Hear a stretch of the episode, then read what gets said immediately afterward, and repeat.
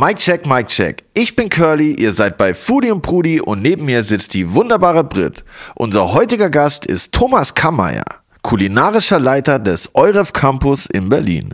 Falls ihr euch jetzt fragt, was ist der Euref Campus, dann geht's euch wie mir. Aber ihr seid genau richtig, denn gleich reden wir drüber. Foodie und Prudi kommt jeden Dienstag zu euch und zwar überall da, wo es Podcasts gibt. Folgt uns auch gerne auf YouTube oder Instagram und lasst uns einen Kommentar da, da freuen wir uns. Sehr. Wie immer nehmen wir diesen Podcast in der wunderbaren Suite 102 im Hotel Orania im Herzen von Berlin in Kreuzberg auf. Aber jetzt Vorhang auf für Brit.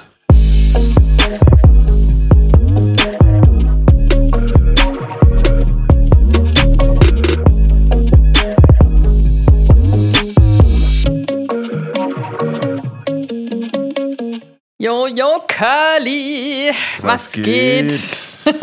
Alles gut?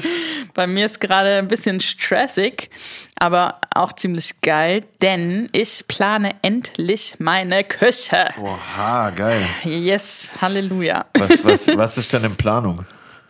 Eine L-Form. Eine L-Form.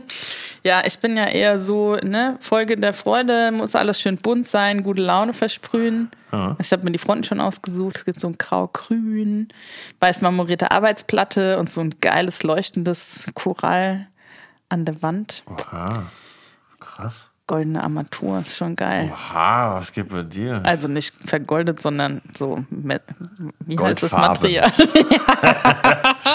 Aber geil, Dass ja, die das Leute hier noch denken, ich habe Lotto gewonnen. Aber was ist eine L-Form? Also ich weiß, was eine L-Form ist, kenne ich aber eher vom Joint bauen, ehrlich gesagt. Jetzt frage ich mich, Ja. wie sieht es bei einer Küche eine L-Form einfach aus? über Eck, über Eck gebaut. Also dass du rechts noch oder links noch mal eine, eine, eine Arbeitsfläche hast sozusagen. Genau, also wenn du in die Küche reinkommst, hast du links die Wand lang Arbeitsfläche und dann geradeaus auch nochmal. Geil. Bei Joints kann man so zwei Papes zusammenkleben. Es sieht dann aus wie eine L, dann kann man längere Joints Ah, bauen. krass. Das ist krass. Crazy. Also die, L- die L-Form verbindet uns auf jeden Fall schon mal. Und das Grün. Stimmt, ja, ey, krass. Ja, Crazy. ey, meine Küche ist auch noch tatsächlich im Wandel, sag ich mal. Mir fehlen auf jeden Fall auch noch ein paar Utensilien. Ich habe aber noch nicht die. Ich war letztens im äh, Elektronikfachgeschäft und wollte einen Toaster kaufen, aber die waren irgendwie alle nicht geil. Ich dachte mir, ich will so einen richtig geilen Toaster und Ja. nicht so ein Plastik-Ding. Dann bin ich wieder mit leeren Händen heimgegangen, weil ich dachte mir, wenn ich jetzt schon mal meine erste eigene Bude habe, dann kommt Ja. dann nur der beste Shit rein und bevor es- der Toaster nicht geil ist, mache ich die Toast lieber im Backofen so lange. Ich mache die ja immer in der Pfanne. Oha. Weil ich halt keinen Platz habe für French Toaster. Style. das ist genau. geil. Geröstetes Sauerteigbrot. Das ist natürlich auch nicht schlecht. Aber ein Toaster ist schon, ja, wenn man das immer macht, dann ist es schon nervig, das in die Pfanne zu hauen. Was, was, braucht, was braucht man denn deiner Meinung nach noch in einer voll funktionsfähigen Küche? Also was für mich mit am wichtigsten ist, ist, dass der Backofen nicht unten am Boden klebt, sondern auf Augenhöhe. Boah, das ist aber schon. Das ist krass, weil das come ist so, on. doch, das ist schon echt krass. Das habe ich, das sieht man immer nur, wenn man so bei den Eltern ist eigentlich oder wenn man so, ja doch, eigentlich bei den Eltern. Ich habe ihn noch nie in irgendeiner Wohnung von einem Homie einen Backofen auf Augenhöhe gesehen, weil das ist schon echt Luxus. Aber sind es auch Foodies, deine Homies, bei denen du zu Hause warst?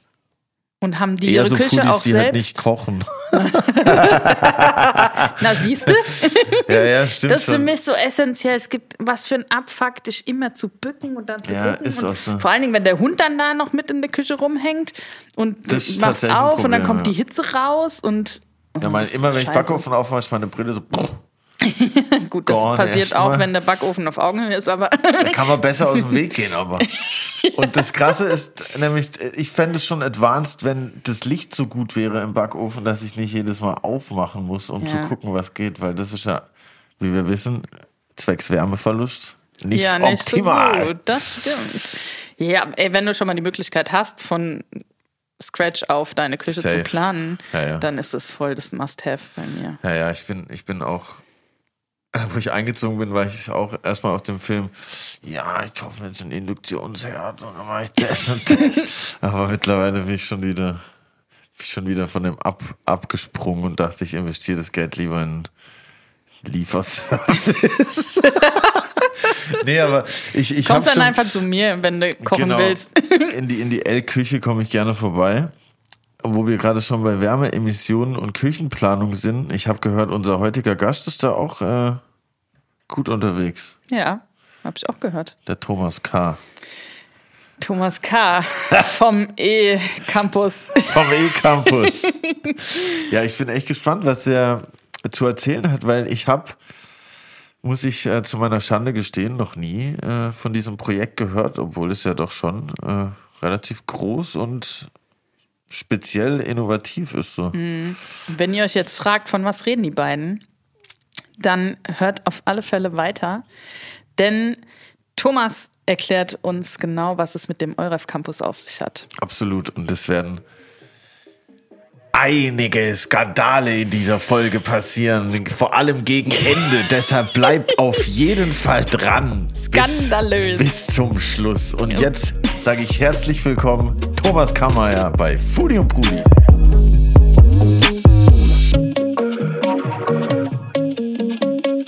Herzlich willkommen, Thomas Kammeier, kulinarischer Leiter des Euref Campus. Puh.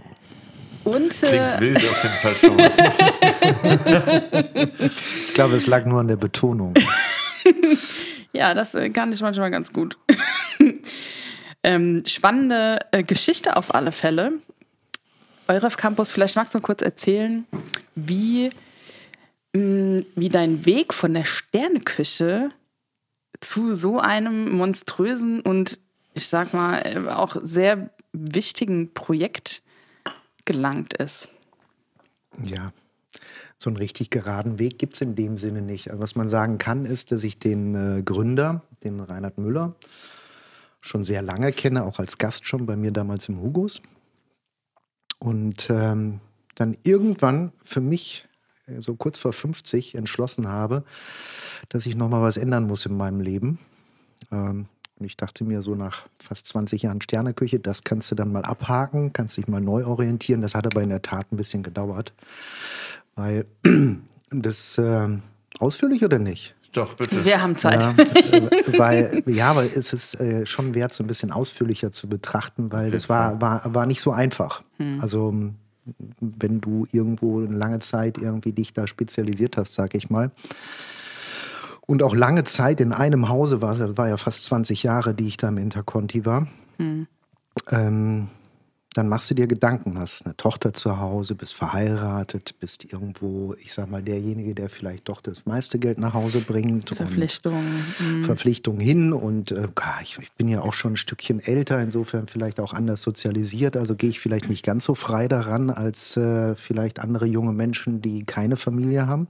Machst dir halt schon Gedanken und dann weiß ich auch nicht. Ich wusste nur, ich, ich wollte es nicht mehr. Ich hatte keine Lust mehr, jeden Abend Hallöchen zu machen. Ich hatte keine Lust mehr, jeden Abend verhaftet zu sein und ich hatte irgendwie ein bisschen Lust mal wieder auf soziales äh, Leben, sag ich mal. Das ist, wenn man jung ist in der Gastronomie, super. Das haben wir auch alle genossen. Tun wir zu Teilen heute noch. Aber das waren so Gedankengänge. Und das ist ja gut. Dann weißt du zwar, du willst es nicht mehr machen, aber du weißt noch nicht, was du machen möchtest. Und äh, ich muss auch ganz ehrlich sagen, ich habe viele Gedanken und ich sag mal, das geht teilweise von panisch bis äh, ähm, also es gibt viele Wendungen, weil du weißt gar nicht, was du eigentlich sonst noch kannst, weil du hast die letzten 30 Jahre, war- ich war nur in der Sternegastronomie unterwegs. Ne? So, rückblickend betrachtet kann ich sagen, ich habe schon scheinbar ein bisschen was gelernt in meinem Leben. Ähm, und dann war das eigentlich, ähm, ja, eigentlich Zufall. Ich habe ein altes Auto, dafür habe ich eine Garage gesucht. Und da habe ich gedacht, der Reinhard, der hat so ein Riesengelände da in Schöneberg. Der wird doch wohl ein Plätzchen haben, um dein altes Auto da unterzustellen. Was für ein Auto ist das? ein Porsche. Ähm, und ähm, ja, dann habe ich Reinhard angerufen. Er sagte, du bist verrückt, wenn mich jeder anrufen würde. Ich habe jetzt keine Zeit. So. Dann, dann, dann rief er aber irgendwie, ich sag mal, zwei, drei Tage oder eine Woche später, ich weiß nicht mehr ganz genau, rief er nochmal an und meinte, lass uns mal treffen. Dann haben wir uns getroffen und haben mal ein bisschen rumphilosophiert und haben mal versucht zu betrachten. Er, er meinte, komm doch hier hin. Man muss dazu wissen, er hat mir das vorher schon erzählt. Also ich habe ihm auch immer schon ein bisschen geholfen bei der Entwicklung dessen. Ähm, aber so wirklich habe ich das für mich nicht gesehen. Und ähm, ja, dann haben wir, ich würde sagen, so ein halbes Jahr darüber gesprochen, wie das denn eigentlich aussehen könnte, weil ich meine, er ist Immobilienentwickler, hat eine super Idee gehabt für diesen Standort.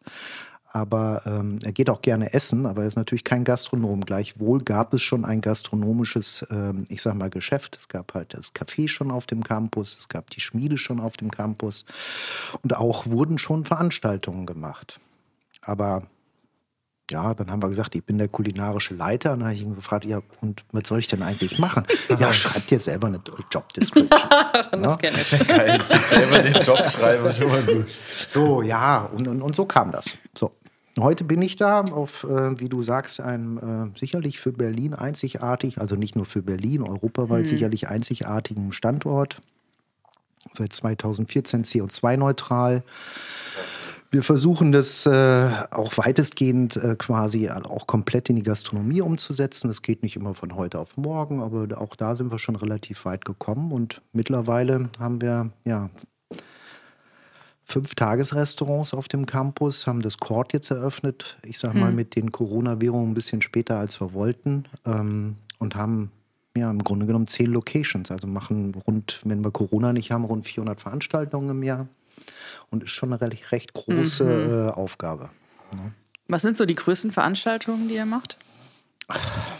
Also ich sag mal, wir haben schon Veranstaltungen gemacht, wo 1500, 2000 Leute da äh, mhm. waren und das waren dann aber quasi auf dem ganzen Campus. Ich sag mal, VBKI Sommerfest waren so 900 Personen und 30 Jahre Bundesumweltamt waren eher 2000 Personen. Also das ist schon, ähm, aber es können auch kleinere Meetings sein, das können auch einfach mal Geburtstage von irgendwem sein, das sind zu Teilen Hochzeiten. Also es ist ein ganz gemischtes Portfolio. Mhm. Jetzt muss man äh, kurz noch erklären, EUREF heißt Europäisches Energieforum und das mhm. ist der Campus und dieser komplette Campus hat schon 2014 die Klimaziele erreicht, die Deutschland mhm. sich für 2050 gesetzt ja, hat. Also das ist ja, wir praktizieren 45? das, worüber die Politik ja. redet. Ne? Ja, genau. Das ist krass, ja. Also 100 Prozent emissionsfrei. Nee, wir haben, wir haben ein eigenes BHKW auf dem, auf dem Campus und okay. haben halt ähm, in Verbindung mit der GASAG zusammen ist es auch so mit das modernste, was es eigentlich gibt. Mhm. Unter anderem gibt es auch einen Speicher aus alten Audi-Batterien. Und äh, wir fahren halt den ganzen Campus mit regenerativen Energien. Hm. Und das ist, glaube ich, das Entscheidende. Wichtig jetzt für Leute, die in der Immobilienwirtschaft unterwegs sind. Das tun wir halt zu denselben Preisen als äh, zu normalen Energien. Und das ist ja für die Leute, ähm, die bei uns anmieten, äh, nicht unerheblich, dieser Faktor. Ne? Hm. Und ihr ja. fahrt auch mit erneuerbaren Energien über den Campus, habe ich gelesen, oder? Ja, ich fahre jetzt auch ein Elektroauto zum Beispiel. Wir haben auch Elektro, also Golfkarts. Also man, genau, muss, ja. man muss wissen, also dieser Campus ist ja so in etwa sechs Hektar groß. Das heißt, unsere Veranstaltungslocations sind auch auf dem Campus verteilt. Wir haben eine Zentralküche und äh, ich sag mal, äh, wickeln die Logistik mit Golfkarts ab. Ne? Krass. fahren, die, fahren die dann auch ganz automatisch da oder sitzt da schon noch jemand drin? wir hatten in der Tat mal ein Projekt äh, äh, über die Deutsche Bahn, da hatten wir dann ein autonomes Fahrzeug da. Ähm, das haben wir aber jetzt nicht mehr. Dann gab es mal Überlegungen, dass man da noch so einen Shuttle macht von, äh, von uns aus zum Südkreuz hin. Ähm, ist aber auch ein bisschen eingeschlafen. Insofern ähm, sitzen wir jetzt hinterm Steuer. Köche, Serviceleute, Facility-Leute und wir fahren Golfcar. Aber das sind ja auch solche Projekte, an denen da tatsächlich geforscht wird, oder? Also autonomes Fahren und äh, Elektromobilität, das sind ja auch Sachen, die auf dem Campus genau, tatsächlich... Genau, das ist ja das große Thema, das ist auch das Besondere gegenüber anderen äh, Immobilienstandorten, dass dieser Standort halt ein Thema hat. Ne? Und mhm. eben halt neue Energien, Elektromobilität und wir haben rund 160 Firmen dort ansässig, äh, die, ich sag mal, vom Startup bis zum Global Player sich im Wesentlichen schon äh, mit solchen Themen beschäftigen. Ne? Mhm. Wie wirkt sich das auf das gastronomische Konzept aus? Also wie können wir uns das vorstellen? Du bist gastronomischer Leiter, aber wenn es so viele verschiedene mhm. einzelne Restaurants, vielleicht auch mhm. Kantinen äh, gibt, wie bringst du das alles zusammen? Böses Wort Kantine. Äh, natürlich haben wir Casino. Nein, äh, das umschreibt es ja eigentlich schon. Also ihr müsst wissen, wir haben so, ich sag mal circa, wenn Corona nicht ist, 5000 Mitarbeiter auf diesem Campus. Wow. Äh, in den unterschiedlichen Firmen und diese fünf Tagesrestaurants, die wir haben, also die Schmiede, das Bamboo Bay, die Werkstatt, Café und des Grüns, ähm, die haben im Wesentlichen schon eine Kantinenfunktion. Das heißt, äh, die Mitarbeiter aus den Firmen gehen mittags dann essen bei uns in den, in den unterschiedlichen Restaurants, mal mit Bedienung, mal ohne, also Selbstbedienung zu teilen dann. Und dann können die sich auswählen aus Streetfood, italienisch, asiatisch und, und dies äh, Grüns haben wir so vegetarisch, vegan. Ich sage jetzt nicht mit der Bibel irgendwie, da gibt es auch schon mal Milchprodukte mhm. oder so, aber es ist zumindest gekennzeichnet. Und es gibt kein, kein Fleisch, kein Viech. Ne? Also komisch.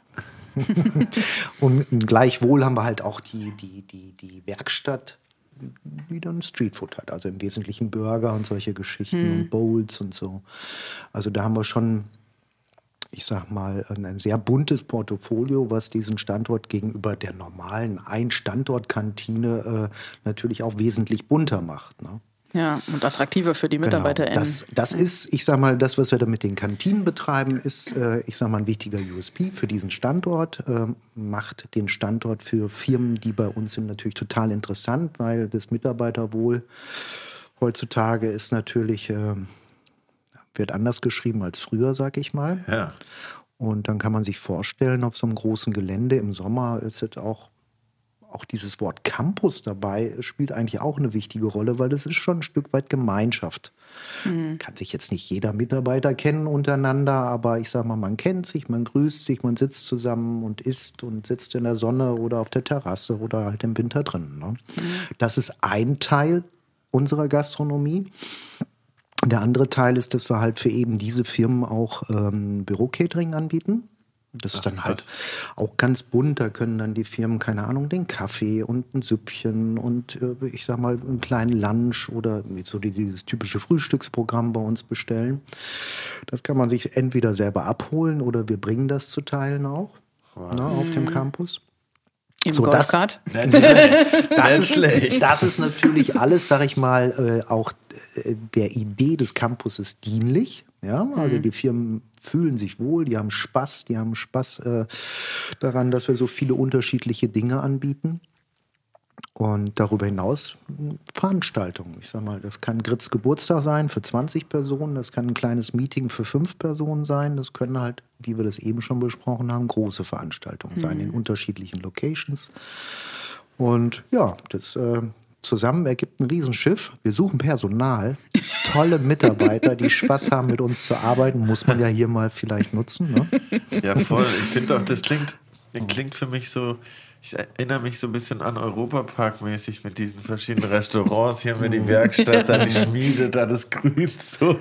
Und, und so dieser Campus, so dieses, ich sage jetzt mal nicht geschlossenes Gelände, ist natürlich übertrieben, aber mhm. so dieses, wie du schon gesagt hast, dieses Zusammengehörigkeitsgefühl, was da bestimmt irgendwie auf eine gewisse Weise entsteht, klingt für mich schon nach einem niceen Ort, äh, ja. wo man sich aufhalten kann. Deshalb mhm. umso erstaunlicher, finde ich es, dass ich bis heute tatsächlich oder bis gestern, wo ich mich vorbereitet habe, tatsächlich noch nicht von dem gehört habe. Ich hatte das null auf dem Schirm, dass das existiert. Deshalb umso besser, dass wir heute drüber reden hier. Ja, musst du kein schlechtes Gewissen haben. Mitten in Berlin. Eine kleine äh, viele Oase. wissen das immer noch nicht. Hm. Ähm, ist zu Teilen auch konträr. Also ich sag mal, wir machen eigentlich ähm, auch für unser gastronomisches Geschäft, für die Locations, die wir haben, eigentlich keine große Werbung. Okay. Ähm, viele der Firmen kommen halt, weil, weil sie grundsätzlich dieses Thema, diese CO2-Neutralität natürlich auch auf ihre Veranstaltungen transportieren möchten, hm. nutzen das zu Teilen auch. Wir bieten ja auch Führungen an, also ähm, wo einem dann das Gelände erklärt wird, der ganze Standort. Ähm, und trotz alledem, wir denken ja immer, wir sind äh, gastronomisch so bewandert irgendwie und kriegen eigentlich alles mit in der Stadt, weil wir machen ja nichts anderes als Gastronomie mhm. und viele wissen nach wie vor nicht, was dort passiert. Ja, gerade das können wir ja heute klären hier. Ja, ja, voll. nee, gerade weil, weil ich glaube, diese, diese ganze Nachhaltigkeitsgedanke und äh, mit diesem emissionssparenden Verfahren, wie auch immer man es nennt, ähm, ist es ja sehr eigentlich interessant für das Publikum von heute oder gerade, sage ich jetzt mal, typisches Berliner Publikum, könnte ich mir da schon. Also ich finde das persönlich auch ziemlich cool, dass, dass da nicht nur in der Küche so gedacht wird, sondern auch im Hintergrund halt eben so, weil Energie ist ja eh immer ein Thema. Tja. Und seit gestern noch mehr. Seit gestern noch ein Stück weit mehr. ne? Also das Restaurant wird auf jeden Fall länger aufbleiben wie die anderen, sag ich Ja, mal. ja, ja. Ähm, Aber gehen die Leute denn auch gezielt zu euch in die Restaurants aufs, auf den Campus oder sind es hauptsächlich Mitarbeiter in der dort ansässigen? Ja. Also ich sag mal, im, im Regelfall, also ohne Corona, äh, sag ich mal, müssen wir schon schauen, dass wir diese Plätze auch für die Mitarbeiter auf dem Campus bereithalten. Das war zum Beispiel auch ein Grund, äh, wahrscheinlich liegt es daran, dass ich nach sieben Jahren ähm, erst jetzt über diesen Campus spreche. Also ich meine, man ist ja gut vernetzt, wir kennen uns, wir Ja. kennen die Journalisten und ich sag mal, dafür machen wir eigentlich keine Werbung. Es ist auch in der Tat so, dass wir ein zweigleisiges Preissystem fahren dort. Also das heißt, wenn Grit jetzt zu Besuch kommt, dann zahlt die etwas mehr als der nor- normale Campus-Mitarbeiter. Die haben alle eine Campus-Card. Ähm, manche Arbeitgeber finanzieren das dann also quasi noch rück. Ähm, und ähm, dass, wenn Leute von außerhalb kommen, zahlen die dann schon ein Stück weit mehr den Normalpreis. Ne? Also wir, ich sag mal, die Preise sind sehr günstig. Also es ist schon eine harte Kalkulation am Ende des Tages. Das ist aber, glaube ich, nehmen wir das böse Wort wieder im Kantinengeschäft ja auch nicht unüblich. Ne? Und ja. ich meine, der normale Arbeitnehmer hat ja jetzt auch nicht so viel Geld, dass er jetzt irgendwie jeden Tag für 20 Euro essen gehen kann. Muss man ja auch dabei sehen. Ne? Ja. Und insofern ist es ein Stück weit auch unsere Aufgabe, nicht nur frisch, gesund, also wir, wir haben so gut wie keine Convenience-Produkte. Also n- nicht nur, dass wir versuchen, gesund und frisch zu kochen, ähm, sondern dass wir das natürlich auch sagen wir mal, sehr preisgünstig äh, äh, weitergeben. Ne? Das ist uns auch bewusst. Wie gesagt, das ist ein Stück weit natürlich, äh, zählt es mit zu dieser Idee des Campuses. Ähm, das wird ja auch letztendlich von dem Campus-Betreiber äh, Betreiber auch mitfinanziert. Und das soll auch so sein und das machen wir auch gerne und dadurch fühlen sich die Leute auch sehr wohl. Ne? Hiring for your small business? If you're not looking for professionals on LinkedIn, you're looking in the wrong place. That's like looking for your car keys in a fish tank. LinkedIn helps you hire professionals you can't find anywhere else, even those who aren't actively searching for a new job but might be open to the perfect role. In a given month, over 70% of LinkedIn users don't even visit other leading job sites. So start looking in the right place. With LinkedIn, you can hire professionals like a professional. Post your free job on linkedin.com/people slash people today. Ich traue mich gar nicht, die Frage zu stellen, aber du stehst sicherlich, tu es. du stehst sicherlich dort nicht mehr selbst in der Küche. Aus, also ich ganz ausschließen äh, kann man das erstens nie, äh, Mhm. aber ja, äh, mittlerweile, weil es halt auch so groß geworden ist über die Jahre. Also ich beschäftige mich gerade quasi mit der, mit der Küchenplanung im, äh, für den Neubau im Gasometer. Wir bauen ja den Gasometer aus und da bekommen wir ein Konferenzcenter rein, also so für 850 Personen. Und oben auf dem Gebäude gibt es dann noch so eine, so eine Sky Lounge, also es wird so eine, so eine Sundowner Bar geben und Grid kann dann als Tagesbesucher auch oben auf, aufs Dach und kann sich äh, Berlin anschauen und Berlin erklären lassen, so sie mag. Oder aber ähm, kann man dann auch Veranstaltungen machen. Das ist so gerade das, womit ich mich beschäftige. Und dann wird es noch einen äh, zweiten äh, ORF Campus in Düsseldorf geben, am Flughafen. Ach krass, okay. Und auch da bin ich äh, mittlerweile so tief in die Küchen- und Gastroplanung äh, abgetaucht. Ja, krass. Ja. Das heißt, du fühlst dich dann äh, wieder zurückversetzt in den 14. Stock auf dem Gasometer. So ein bisschen. Ja, ja, genau, genau. Ja, das war schon schön oben im Hugos. Also ich sag mal, ähm, das war schon ein besonderer Blick über die Stadt, ne? Voll, Damals. das Ja. glaube ich. Ja. Und viele wissen ja auch gar nicht, dass Hugos nicht von dem sagenumwobenen Getränk kommt, der Name. Nee, das hat ja einen ganz piefigen Hintergrund. Das Ding hieß ja früher mal zum Hugenotten. Und das, wurde, das wurde ja erst zum Hugos, ähm, als wir damals von unten nach oben gezogen sind. Ne? Weil ihr wart im Erdgeschoss vorher, ne? Genau, das war vorher ähm, im Erdgeschoss. Eigentlich fensterloses Restaurant. Nicht eigentlich, es war fensterlos. So. Keine Verbindung äh, zur Außenwelt sozusagen. Und dann sind wir ja 2003, glaube ich, war das, sind wir nach oben gezogen. Mhm. Krass. Und wenn ich richtig informiert bin, das Restaurant mit dem längsten durchgehenden Stern in Berlin, richtig? Wenn du das so recherchiert hast. ich, ich behaupte es jetzt einfach. Nee, voll, voll, voll beeindruckend, so lange irgendwie einen Stern zu halten, weil ja auch ich mir vorstelle, wenn ich das jetzt mit der Musikindustrie vergleiche zum Beispiel, wo ich ja unterwegs bin, dass sich ja auch die ganze Welt oder die ganze Kulinarik ja auch innerhalb diesen 20 Jahren bestimmt auch verändert und man da ja immer auch eine bestimmte Herausforderung hat, da up to date zu bleiben, so gefühlt, oder? Ja, das ist ja äh, ah, rückblickend betrachtet, ist es schon irgendwie eigentlich ein Stück weit crazy. Ähm, ich, ich, früher wurden, also ich meine, denken wir an die großen alten französischen Künstler oder so. Ich glaube, einem Eckhard Witzigmann mit drei Sternen äh, hätte man nie versucht, dem Gourmillon auf den ersten Seiten irgendwie nahezulegen, dass er sich doch mal ein Stück weit weiterentwickeln könnte. Ja. Nein, das waren ja Klassiker. Ne? Und wenn man das aber, ähm, ich sag mal so betrachtet, was in den letzten, weiß ich gar nicht, 25 Jahren oder so, war diese erste Seite im Gourmillot gefühlt das, was wir wirklich gelesen haben. Der Rest war ja eh Selbstbeweihräucherung im Wesentlichen. Ne? Also gibt es neue Entwicklungen? Äh, weiß ich nicht. Muss man sich weiterentwickeln? Äh, kann man der Kammer ja bleiben? Äh, oder, oder muss der Kammer ja sich im Feintuning weiterentwickeln? Ähm,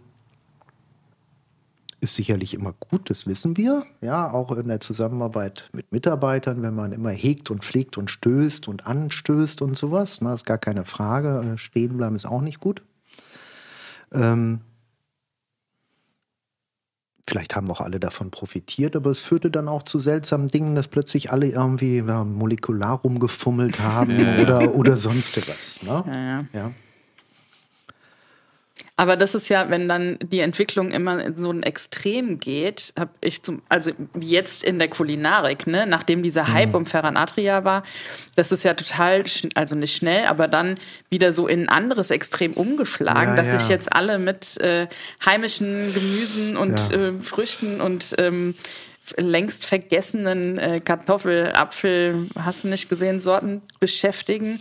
Wie, wie, wie siehst du das, äh, deinen Blick, das können die ZuhörerInnen ja nicht sehen, aber so gerade so. Nee, nee, ja. vielleicht deutest du den einfach falsch. Also einmal habe ich mich gerade einfach nur darüber amüsiert, welche Gestik du an den Tag gelegt hast dabei, um das zu beschreiben. Ähm, nee, in Wirklichkeit ist es doch, also ich meine, was zeichnet denn eigentlich gute Köche aus? Dass wir uns schon ein Stück weit mit den Produkten beschäftigen. Ich bin auf dem Land aufgewachsen. Ich kenne noch unterschiedliche Apfelsorten. Die Kinder hier kennen roten und grünen Apfel, sag ich mal. Smith. Ja, genau, genau. Oder Pink Lady. Pink Lady, genau. Vielleicht hat der Aufkleber auch drauf. Ja, also und ich glaube, ich habe vor, weiß ich gar nicht, müsste ich Tim mal fragen. Ich glaube, wir haben mal vor 15 Jahren, 18 Jahren, weiß ich mir gar nicht mehr ganz genau, die, die wesentlichen Gemüsehändler in Berlin haben Tim und ich mal zusammengebracht, irgendwie Fuhrmann und Weihe. Ist jetzt keine Werbung, aber waren einfach so, sag ich mal, die normalen Gemüsehändler. Äh, ähm, und, und wir haben eigentlich mit beiden mal gesprochen, irgendwie, ob man das nicht initiieren könnte, ähm, Bauern irgendwie dorthin zu kriegen, mal Dinge anzubauen, die wir wirklich haben wollen. Und nicht irgendwie aus dem Angebot heraus. Das hat natürlich äh, heute eine- einen ganz anderen Stellenwert. Also ich sag mal, heute geht der verträumte Koch in seinen Garten, holt zwei Möhren, macht 30 Portionen daraus. Das war jetzt gemein, ne? ähm, Nein, ähm, da hat es ja wirklich eine Weiterentwicklung gegeben. Ich finde Ja. das toll. Und ich meine, früher hat man zu uns, da waren wir die Jungen, äh, da hat man gesagt, Berlin hat eine unheimliche Weiterentwicklung mit Kleberg und wie sie alle irgendwie hießen. Ähm, aber wir sind doch heute viel weiter. Wir haben heute ganz, ganz viele junge, junge Talente, äh, äh, die irgendwie an ihre eigenen Konzepte glauben und die auch umsetzen mit ganz viel Akribie und äh, Leidenschaft. Boah, und ich glaube, Berlin war lange nicht kulinarisch so interessant, wie wir das irgendwie heute haben. Ich finde es toll. Also auch wenn ich jetzt, äh, Ja, ja. ich sag mal, mich selber um andere Dinge, dann sollen sich die jungen Leute um Sterne kümmern. Das ist doch alles okay. Hast ne? du ja schon abgehakt. Genau. Ne, ich ich, ich habe da ja ein Häkchen hintergemacht. ne? Ich, war, Können wir weitermachen. ich dachte vorhin so, man könnte es auch so ein bisschen vergleichen, so, weil du jetzt halt so ein bisschen der Executive Producer, äh, sagen wir im Studio immer, der halt nur noch guckt, okay, spielst du laut genug, ist das hier schnell genug, ich mache hier noch ein bisschen leiser, ah, ich glaube, da brauchen wir noch mal einen Ton hier links und halt nicht mehr selber an der, vor dem Mikrofon steht, sondern halt eher so die Fäden im Hintergrund zieht, aber das ist ja bestimmt Nee, Auch spannend. Ja, natürlich. Also es ist durchaus spannend. Es ist eine, andere Herausforderung. Du hast irgendwie wesentlich mehr. Äh, also wir sind ja irgendwie weitestgehend 35 Personen bei uns in, in der gastronomischen Sparte und beschäftigst du dich mitunter auch mit anderen Dingen und hast trotzdem Freude daran, so wie mit Florian, also meinem Küchenchef im Chord oder der Dirk, einer meiner ältesten Freunde in Berlin, der letztendlich den, den Küchenchef fürs Bankett und alles macht, ähm, ist anders. Macht trotzdem Spaß, das weiterzuentwickeln. Und deshalb ist es ja auch nicht so, dass ich ja gar keine Ideen mehr zu habe. Aber ich bin auch, ich bin auch ehrlich, wenn ich sage, ähm, ich, ich habe auch keine Lust mehr, jeden Abend in der Küche zu stehen. Ja, Mein Arbeitstag hat sich auch verschoben. In der Regel bin ich um 8 Uhr da. Ähm, und manchmal bist du halt länger da, ähm, weil du Veranstaltungen hast. Oder manchmal gehst du auch um 5 nach Hause. So. Habt ihr auch so gewisse Vorgaben für die Tagesrestaurants oder für das Court vom Campus aus gesehen jetzt, auch was Klimaneutralität, Nachhaltigkeit betrifft? Ja, Vorgaben in dem Sinne sicherlich nicht, aber wir versuchen das natürlich für unsere Sparte genauso umzusetzen. Ne? Also wir haben jetzt in, in, in den letzten zwei Jahren hatten wir ja ein bisschen mehr Zeit, ne? äh, haben uns dann auch damit beschäftigt, irgendwie mal ähm, beispielsweise Terra mit ins Programm aufgenommen, dass man auch ein Stück weit in die Richtung Bio-Lebensmittel geht. Ähm, wir haben jetzt den weißen Zuckerverband und solche Geschichten. Also das machen, wir, machen, wir, machen wir so peu à peu, beinahe so, ich weiß auch nicht. Man könnte das jetzt groß proklamieren oder sowas. Äh, Wir machen es einfach und versuchen das dann also auch im Sinne von Müll. Wir haben so gut wie keine Bioabfälle, weil wir halt irgendwie auch uns sehr genau Gedanken machen, irgendwie, ähm, wie viele Portionen brauchen wir, wie können, wie können wir es weiterverarbeiten. Ähm, ich weiß nicht, ob ihr mal im Hotel gearbeitet habt, das hat mich früher fasziniert, weiß ich nicht, hat mich immer schon angekotzt, wenn wir große Veranstaltungen hatten und die Veranstaltung war vorbei und dann standen da riesige Mülleimer und dann wurde alles weggeflackt. Das ist echt verrückt. Ne? Ähm, also das hat natürlich ein Stück weit, äh, ist es so eine, wie soll ich sagen, so eine selbst eine selbst auferlegte Perversität. Also ich sag mal, wie kann man eigentlich hingehen? Gut, dass wenn Essen auf dem Teller ist und es zurückkommt, okay, mit Corona sowieso und überhaupt, das, äh, äh, das gibt man da nicht gerne weiter. Aber wenn man mal genau drüber nachdenkt, ist es ähm, einfach pervers, wie mit Lebensmitteln umgegangen wird. Ne? Und ich versuche es meinen Köchen auch immer ein Stück weit so zu erklären. Ähm, am Ende des Tages äh, ist vielleicht auch einfach der, der, der gesunde, faule Mensch im Spiel, indem er das ja auch alles produzieren muss. Du stehst dafür, du machst dir Gedanken, du putzt, du machst, du kochst, du tust, um es wegzuschmeißen. Ja, ja, das ist So, und wenn man, wenn man sich dann ein Stück weit mehr mit beschäftigt, ähm, dann kann man das im Großen und Ganzen sehr reduzieren und kann ähm, auch ein Stück weit wertiger mit Lebensmitteln umgehen. Ja. Ne? Und das ist auch ein Stück weit als Koch sicherlich unser Job. Ne? Ja. Da haben wir jetzt in letzter Zeit auch öfter Gäste hier gehabt, die auch im Restaurant diese Zero-Waste-Mentalität vertreten, Ja. weil es eben ja, respektvoll gegenüber den Produkten Ja. und den Menschen, die das eben produzieren. Heute Abend gehe ich zu einem, zu Arne Anke Sehr cool. ins Brix. Ja. Der hat nämlich letztens auch äh, erzählt, dass er zum Beispiel jetzt auch Beifang kauft und nicht nur jetzt den Fisch, den er bestellt, sondern er sagt, schickt immer den Beifang mit und dann hat er ab und zu mal zwei Jakobsmuscheln drin, nochmal eine, eine Auster, wenn er Glück hat, vier Jakobsmuscheln. Ja, ja, ja. Und, und dann ist es für ihn auch so, und er meinte, er ist auch so eine Herausforderung, weil er weiß dann gar nicht, was er jetzt morgen für, für, für Fische noch kriegt und muss dann halt gucken, was er daraus macht. Und gleichzeitig wird der Fisch, der sonst halt nicht verwendet wird, noch benutzt. Fand ich irgendwie ganz spannend. Und was auch spannend ist, unsere erste Kategorie, zu der Oh wir ja. jetzt kommen. Ah ja. Und zwar heißt die Schnellkochtopf.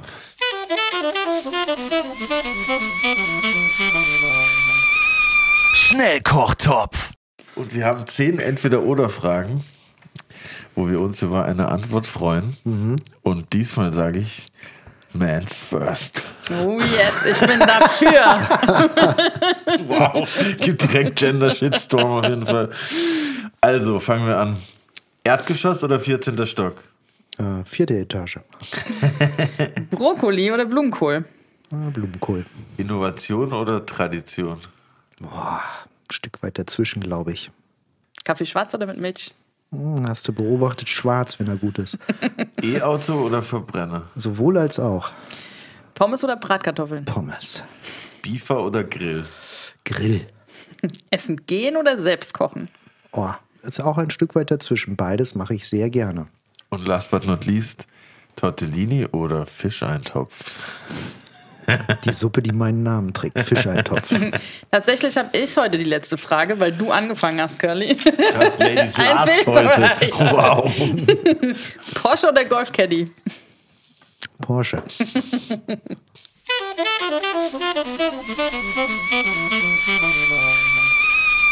Wer hätte es gedacht? nee, ich habe ähm, gefragt, wegen, ich, weil mich das persönlich tatsächlich interessiert. Während irgendeinem Artikel habe ich gelesen, dass ihr damals auch in, oder immer noch, weiß ich nicht, mit diesem Beefer gearbeitet habt. Und ist das wirklich so krass, wie, wie man sich das vorstellt, dass es so anders ist, wie wenn man es auf dem Grill macht, das Fleisch? Weil es so heiß ist, oder? Naja, also Beefer ist, ist äh, wie Tempo sicherlich auch ein spezielles Produkt. Äh, was wir aber haben, ist, äh, wir haben einen amerikanischen Grill. Ne? Und der halt sehr heiß wird. Und ähm, damit schaffst du halt ein Stück weit mehr, ich sag mal, Krossheit am Fleisch, weil es halt so heiß ist, als der normale Grill, der ja irgendwo bei, keine Ahnung, 400, 500 Grad endlich ist. Und so kannst du halt sehr schnell, sehr heiß, äh, und das ist ja das Besondere bei den amerikanischen Steaks eigentlich auch, dass du eben diese karamellisierte Kruste hast. Ne? Ja, das ist Genau. schon krass. Vor sechs Jahren habe ich, äh, ich bin ja noch nicht ganz so lang Veganerin, falls du es nicht wusstest, aber Damals vor sechs Jahren habe ich auch mal bei so einer Beefer-Präsentation äh, dabei gestanden. Das ist schon krass. Ja, und das in, das- in Verbindung mit einer guten Fleischqualität ist das natürlich, äh, ja, kannst du einfach ein Stück weit besser damit umgehen. Ne? Und kann man das auch für Gemüse benutzen oder ist dafür Na klar. Kann man, genau, Naja, ne? klar. Und dieser Fischeintopf, dein Signature-Dish, wie man so schön Mhm. Der sagt. verfolgt mich. Wie, wie kamst wie kamst du zu einem Fischeintopf? Warum ist das dein, dein Signature-Dish? Was gibt es da für eine Story? Ach, was, warum ist das das Signature Dish? Was ist das für eine Story? Das ist eine gute Frage. Irgendwie wie alles im Leben wahrscheinlich äh, eine Entwicklung. Ich habe irgendwann vor Jahrzehnten mal bei jemandem gearbeitet in Worms, der heißt Wolfgang Dubs. Guter Freund heute. Äh, der hat aus, Heute. ja, heute. Ähm, äh, nein, wir sind damals auch schon super zurechtgekommen, aber ich sag mal, mit dem Abstand ähm, ist dann nochmal was anderes. Absolut. Aus dem Junge ist was geworden, dann kann man da auch anders mit umgehen. Ja? Ähm, nein, ähm, und der hat damals schon eine sehr, sehr gute Bouillabaisse gemacht. So, und wie ist es im Leben? Du arbeitest bei dem, bei dem, bei dem und nimmst von jedem etwas an und lernst hier was und lernst da was. Daraus ist dann meine Art der Bouillabaisse Fischeintopf äh, äh, geworden. Ich gehöre auch nicht, also dieses Storytelling, das geht mir mal tierisch auf den Senkel. Dann bin ich morgens joggen gegangen, bin über, bin über, die, bin über die Wurzel äh, äh, äh, gestolpert. Ein Bach gefallen und plötzlich Und lag ja. ein Fisch auf mir. Genau, und deshalb äh, habe ich mir fünf Wochen danach Gedanken darüber. Nein, die Bouillabaisse, die ist entstanden. Also ich kann da ganz viel drüber erzählen. Ich glaube schon, dass sie gut ist. Sie hat eine Tiefe, sie hat eine Konzentration, sie hat eine Reichhaltigkeit. Und ähm, Ich dachte nur, ob du vielleicht irgendwie früher immer, ob du in, Als Kind in Bouillabaisse-Topf gefallen in, bist. viel in Frankreich unterwegs warst oder so und das dich da irgendwie so drauf gebracht hat. Deshalb habe ich, hab ich gefragt. so war das nicht. So war das dann, dachte ich mir schon. Ach, so romantisch. Über solche Geschichten hören wir besonders gerne. Und die Tortellini, die es da gibt, die sind von deinem Protégé, richtig? Genau, also ihr, ja, ich bin der kulinarische Leiter da, ja, ich bin Geschäftsführer, aber ja, der Florian Peters ist dort der Küchenchef. Und ähm, der soll sich auch ein bisschen selber einbringen und wiederfinden. Und ähm, ich sag mal, wir sprechen da immer drüber. Und am Anfang, als wir uns noch nicht so gut kannten, haben wir vielleicht sogar noch mehr drüber gesprochen. Und ich habe mir dann alles immer vorkochen lassen. Und nein, also ich meine, wir machen das jetzt schon ein gutes Jahr zusammen. Florian macht es super mit seinem Team. Ne, der Küchenchef macht das selten alleine, ist immer ein Team dabei. Sind gute Jungs, äh, die haben Spaß dran. Die haben auch, also ich weiß, ihr wart ja noch nicht da bei mir, ne? aber es ist schon ein sehr, sehr schönes Restaurant geworden und äh, ein toller Arbeitsplatz, weil viele Küchen sind einfach irgendwo im Keller und sonst sowas und das ist schon eine schicke Küche. So, und die Jungs machen das gut und ähm, ja, eigentlich sind wir ja ein Grillkonzept. Ne? Bei uns kann man tolles Fleisch und tollen Fisch und tolles Gemüse vom Grill essen. Und vielleicht bei den Vorspeisen geben wir uns äh, noch ein bisschen mehr Mühe. Da ist dann Fingerfertigkeit, Geschick, Handwerk, Handwerk dabei und das machen die gut. Gehst du denn auch privat ins Court essen? Oder ist das, sagst du, okay, das ist mein Arbeitsplatz und äh, Gestern Abend war, war ich da, aber das war eigentlich nicht privat. Also ja, ich gehe manchmal im Court essen, aber meistens eigentlich, äh, nicht meistens, immer irgendwie geschäftlich. Also ich habe mich gestern mit, äh, mit einer Agentur dort getroffen, haben ein paar Dinge besprochen und habe dann da gegessen. Ähm, nee, privat gehe ich dann woanders hin. wo gehst du denn da so hin, wenn du privat essen gehst? Ich weiß nicht, ich bin da ein bisschen eintönig. Ich gehe total gerne zu Herrn Wu äh, ins Hotspot. Äh, warum wohl? Weil man da auch schön Wein trinken kann und weil der super kalkuliert ist und weil Wu ebenso den Riesling mag, wie ich es tue und den Bordeaux und den Burgunder. Ältere Menschen trinken ja auch gerne Burgunder. Und ähm, dann gibt es einen kleinen Italiener, äh, der Daniele Bragato, da gehe ich ganz gerne hin. Der ist wirklich ganz klein, also, aber der macht eine schöne Pasta. Oder meine Tochter isst halt auch gerne asiatisch, dann gehen wir mal irgendwie zum Thai, zum Mr. Hai zum Beispiel mal Sushi essen. Ansonsten, ja, mitunter gehe ich dann auch mal zu Kollegen, die gehypt werden. Auch mal zu Marco Müller zum Beispiel, gehe ich total gerne hin. Ich mag auch Tims Küche. Also, wie gesagt, also hatte ich vorhin schon gesagt, also die Auswahl haben wir genug, aber wenn ich ganz ehrlich bin, meistens ähm, gehen wir in dieselben Restaurants. Du hast ja vorhin auch so ganz bestimmt oder wie aus der Pistole geschossen dich für die Pommes entschieden. Was kann man bei Pommes alles falsch machen? Ja, eine Menge, denke ich. Ne? Ich bin nicht unbedingt der Meinung, dass die zwingend handgeschnitzt und äh, doppelt frittiert und irgendwann, letztens war mal ein junger Kollege da und ich kannte die Fachbegriffe in Sachen Pommes gar nicht. Man kann bei Pommes eine Menge falsch machen. Ich denke, eine Pommes muss kross sein, eine Pommes muss gut gewürzt sein. Ähm, und dann kann eine Pommes schon ziemlich geil sein. Aber bitte nur mit Salz gewürzt. Nee, das sehe ich zum Beispiel Nee? anders. Ah ja, siehst du? Das sehe ich zum Beispiel anders. Dann hau mal raus. Äh, äh, wir benutzen eine Gewürzmischung, die ich aus meiner Kindheit nachvollzogen habe. Denn ihr müsst wissen, irgendwann gab es bei uns auf dem kleinen Dorf ein Schwimmbad. Und da ist der kleine Thomas mit seinem großen Bruder immer schwimmen gegangen. Und auf dem Heimweg stand eine Pommesbude. Und diese Pommesbude äh, ist wirklich so. Ist, also, ist jetzt kein Storytelling, ist wirklich so. Und der, der hatte eben nicht nur Salz an den Fritten, sondern der hatte immer schon eine Mischung aus Curry und Rosenpaprika, Chili und Salz. So tun wir es auch. Und ich liebe die und ich finde, das sind die das auch geilsten Pommes. Äh, ähm, Matthias Gleis findet das auch. Der war letztens da, sagt, das ist so geile Pommes. Also Grit, nicht nur Salz. Ja, aber da äh, gehen wir dann auf alle Fälle mal Pommes essen, weil die kann ich tatsächlich auch essen. Ähm, das ist mir nämlich, da muss ich äh, anmerken, aufgefallen auf dem Instagram-Account, dass Oh, da krieg das doch sehr, sehr fleisch- und fischlastig war. Und ähm, das war so der erste Gedanke, der mir in den Kopf schossen. Ich bin auch sehr ähm, tolerant, sag ich mal. Und, Ich auch äh, gegenüber Veganern.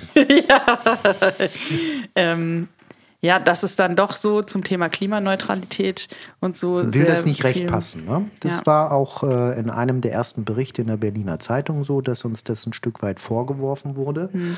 Ähm, ja, es ist ein Grillkonzept. Warum mag das so sein? Das war ein Stück weit immer der Traum von, äh, von Herrn Müller. Ich fand das eigentlich auch gar nicht schlecht Hm. und ich denke, das, was wir tun können in Sachen Klimaneutralität, äh, äh, tun wir dort auch. Ne? Also das heißt, äh, bei uns gibt es kein KZ-Schwein oder, oder KZ-Rind. Bei uns hat alles eine Nachhaltigkeit, man kann das alles nachverfolgen. Es sind glückliche Tiere gewesen und zum Beispiel, wenn man das Rindfleisch nimmt, wir haben relativ viel auch äh, irisches Rindfleisch. Äh, warum? Weil die Tiere zu, hm, ich glaube, mehr als 92 Prozent nur auf der Weide sind, Irland ist äh, so, ein, so ein herrliches Land, wo es selten unter 10 Grad ist. Das heißt, das Gras wächst auch irgendwie eigentlich ganzjährig.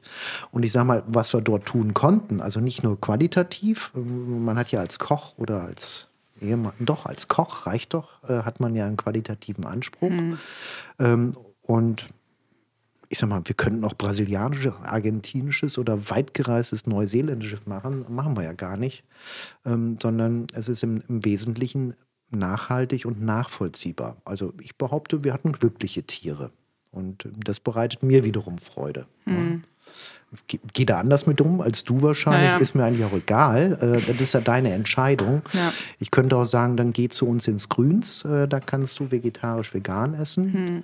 Aber das kannst du äh, vegetarisch auch bei uns im Kord machen, denn da haben wir uns halt auch ein Stück weit mehr bemüht. Also wir haben dann unheimlich schön gegrillten Spitzkohl im Moment noch. Die Karte ändert jetzt bald wieder.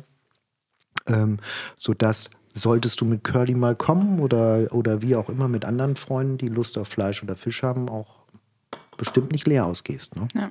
Mhm. Das ist auch sehr beruhigend zu hören. Na? Bis jetzt, jetzt schaut sie wieder ein, ein, wenig milder. Aber dieses Kord ist ja schon so mehr so ein bisschen das Flaggschiff von dem Campus, so kulinarisch gesehen, oder? Ja, das ist so eine Ausbaustufe, ja. Mhm. Hi, I'm Daniel, Founder of Pretty Litter. Cats and cat owners deserve better than any old-fashioned litter. That's why I teamed up with scientists and veterinarians to create Pretty Litter. Its innovative crystal formula has superior odor control and weighs up to 80% less than clay litter. Pretty Litter even monitors health by changing colors to help detect early signs of potential illness. It's the world's smartest kitty litter. Go to prettylitter.com and use code ACAST for 20% off your first order and a free cat toy. Terms and conditions apply. See site for details. Und wenn, wie krass ist der Unterschied zwischen im Court Gerichte erstellen und es kommen 2000 Leute vorbei. Wie, wie lange muss man sich auf so ein Event vorbereiten für 2000 Leute? Das stelle ich mir auf jeden Fall wieder. Wenn man allein schon die ähm, kalten Sachen, da, da braucht man ja eine Woche, um die anzurichten. Ja, also ich meine, es kommt ja immer konzeptionell darauf an, äh, wie läuft so eine Veranstaltung ab. Ist es irgendwie was ganz Klassisches? Das haben wir eigentlich selten, wo wirklich, ich sag mal, wie du sagst, kalte Sachen anrichten, Buffet. Ja, ja, genau. Oder sind es halt unterschiedliche Grillstände, weil so große Veranstaltungen können wir auch nur im Sommer machen. Das heißt, so, da ja. haben wir dann unseren Foodtruck mit den Einsatz, mhm. wir haben noch eine Foodbox, wir haben dann Grillstände.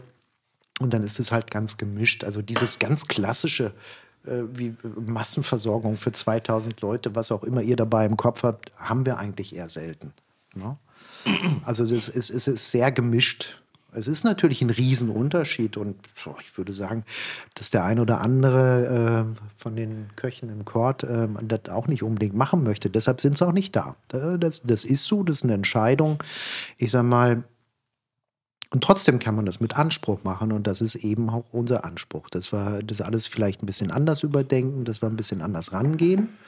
Ähm, und by the way, weil wir suchen ja auch noch gute Köche und tolle Serviceleute. Äh, bei uns ist es auch ähm, anders. Also ja, wir haben abends Veranstaltungen, aber der Peak ist zwischen Montag und Freitag. Und ich sag ja. mal, wir haben viele Mütter, auch junge Mütter bei uns und das heißt, Leute, wenn ihr da anfangt am Wochenende, habt ihr dann In nicht so viel frei. zu tun. Genau. Das ist als Koch nicht, nicht, äh, nicht un. Ich fand das toll. Also ich muss das ganz ehrlich sagen. Als ich diesen, diese, diesen Wendepunkt erreicht hatte, boah, ich fühlte mich plötzlich irgendwie, ich dachte mir, was hast du eigentlich in all den Jahren gemacht? Du hast plötzlich zwei Tage am Stück frei, hast am Wochenende ja. frei, kannst dich mit deinen Freunden abends einfach mal in der Woche treffen. Fand ich schon nicht schlecht. Klar, es ist ja auch, also man muss ja auch, glaube ich, für äh, einen Job in der Gastronomie macht man ja auch oft viele Abstriche im Sozialleben, sage ich mal. Also es kommt natürlich darauf an, wo und wie und was, aber du hast ja vorhin auch gesagt, als Sternekoch hast du. Ja, das war ja eine bewusste Entscheidung. Also ich sag mal, wenn ich heute, äh, wir haben ja auch ähm, Azubis in der Küche, und wenn, wenn wir da sitzen und irgendwie womöglich, der eine kommt dann mit Mama und Papa, weil er vielleicht noch ein bisschen jünger ist, oder die anderen kommen alleine, den versuche ich schon ganz klar zu machen, dass äh, die Gastro äh, ein, ein, Job ist, äh, wo das Herz mitspielt. Also ja. das machst du nicht zum Geld verdienen, dann lass es bleiben, dann mach lieber was anderes. Das macht wenig Sinn. Mhm. Also entweder gehst du da drin auf und, und äh, findest deine Passion da drin. Äh, ist doch toll. Also ich meine, ich weiß nicht, wie viele glückliche Menschen habe ich schon gesehen, einfach nur, weil ich gekocht habe. Also ist Ja. grundsätzlich ist es schon ein toller Job. Ne? Ja. Aber man muss vielleicht, hm, ich weiß jetzt nichts Passendes, ähm, aber es gibt, glaube ich, Jobs, wo man einfacher Geld verdienen kann. Ne? Mit weniger Aufwand vielleicht. Da muss die Passion, die Leidenschaft schon sehr groß sein, um das über die vielen Jahre hinweg zu halten. Ja, das Ja. stimmt. Ich glaube, wir kommen zu unserer zweiten Kategorie. hast du sehr gut aufgepasst. nämlich allerlei aus Kühlhaus 3. Allerlei aus Kühlhaus 3. Allerlei aus Kühlhaus 3. So, ich So. hätte mich doch mal darauf vorbereiten sollen. Genau darum geht's bei der Kategorie. der Sache. Die Brit kommt nämlich heute Abend nach Hause Mhm. nach einem langen Podcast-Tag und äh, will sich noch was zu essen kochen, hatte keine Zeit mehr einzukaufen. Schrecklich. Ja. und findet in ihrem Kühlschrank zwei Ringelbeeten, ein Päckchen Seidentofu und fertigen Filoteig. Okay, wait a minute. Was sind Ringelbeeten? Gelbe Beete. Gelbe Beete oder auch diese roten Beete und wenn du die dann schälst und aufschneidest, voll dann, schön aus. dann sind die, ja, und die riechen meistens auch so geil, weil es noch so ein Stück weit ältere Sorten sind und dann schälst du die und dann, wow, das riecht total geil. Beautiful. Mein Hund mag die auch gerne. So, du hast alles, was meine Küche so zu bieten hat an Gewürzen ganz schön und wenig, ne? äh, ja, so, so ein Ich hasse Veganer Tofu, im hatte ich das Leben gesagt? ist schon sehr, ja, ich hasse Fleisch, habe ich schon gesagt. Aber wo ist denn der Tofu? Ist Filoteig Tofu, oder? Nein, nee, nein, Filoteig nein. ist so ein Filoteig. ganz dünner Teig, Genau. wo du halt was mit backen kannst. Okay, schon wieder was gelernt. Ah ja, Seidentofu gibt es auch noch. Da basteln wir uns doch was draus, ne? Ich, oder? äh, ich gehe davon aus, Ja, dass ja. du das wir- auf alle Fälle äh, hinbekommst. Mit diesen Beeten machen wir äh, einfach, ähm, ich gehe mal davon aus, du hast auch irgendwas, um dünne Scheiben davon äh, zu hobeln, zu schneiden, Yes. so einen Gurkenhobel oder so. Machen wir, also Beete schälen, detailliert nö, ne? Machen wir einen kleinen Salat hin. von den Mhm. Beete. Äh, wenn du hast mit einem Müh Knoblauch oder sowas, wenn, ähm, gehen wir mal in Richtung asiatisch, machen ein bisschen Fischsoße dran, ein kleines bisschen Sojasauce. Du hast Fischsoße bestimmt lasse ich dann weg. Du hast bestimmt gerösteten Sesam oder sowas. ne? Natürlich, natürlich. Schönen kleinen frischen Salat mit Limette. Und weil du ja immer gerne asiatisch isst, ohne Fischsoße, hast du auch ein bisschen Koriander noch. Machen wir einen schönen frischen Salat davon. A. Mhm. So, Filoteig bietet sich natürlich an, was Knuspriges draus zu machen. Und ähm, den, so. Isst du Butter oder bist du ganz streng? Ich habe Margarine. Margarine, weißt du, wie die gemacht wird? Wenn du das weißt, dann isst du sie nicht mehr. Und wenn ihr wisst, wie Tiere getötet werden, dann esst ihr auch keine Die mehr. töten wir ja gar nicht. Die Kuh gibt doch die Milch von alleine. So, aber egal, da wollen wir uns nicht mit aufhalten. Geht auch mit Olivenöl. Ne? Habe ich auch zu Hause. Ja. Ich hätte auch ein Rapsöl mit Buttergeschmack, falls du Wert auf den Buttergeschmack Ah, legst. das ist ja das Schlimme, ne? wenn, ähm, wenn man nicht ganz genau aufpasst, isst man lauter degenerierte Lebensmittel ähm, als ähm, jemand, der sich nicht vollwertig ernährt, nenne ich das jetzt mal. Egal, machen wir also mit Buttergeschmack und Rapsöl, pinseln das ein, den Filoteig, ne?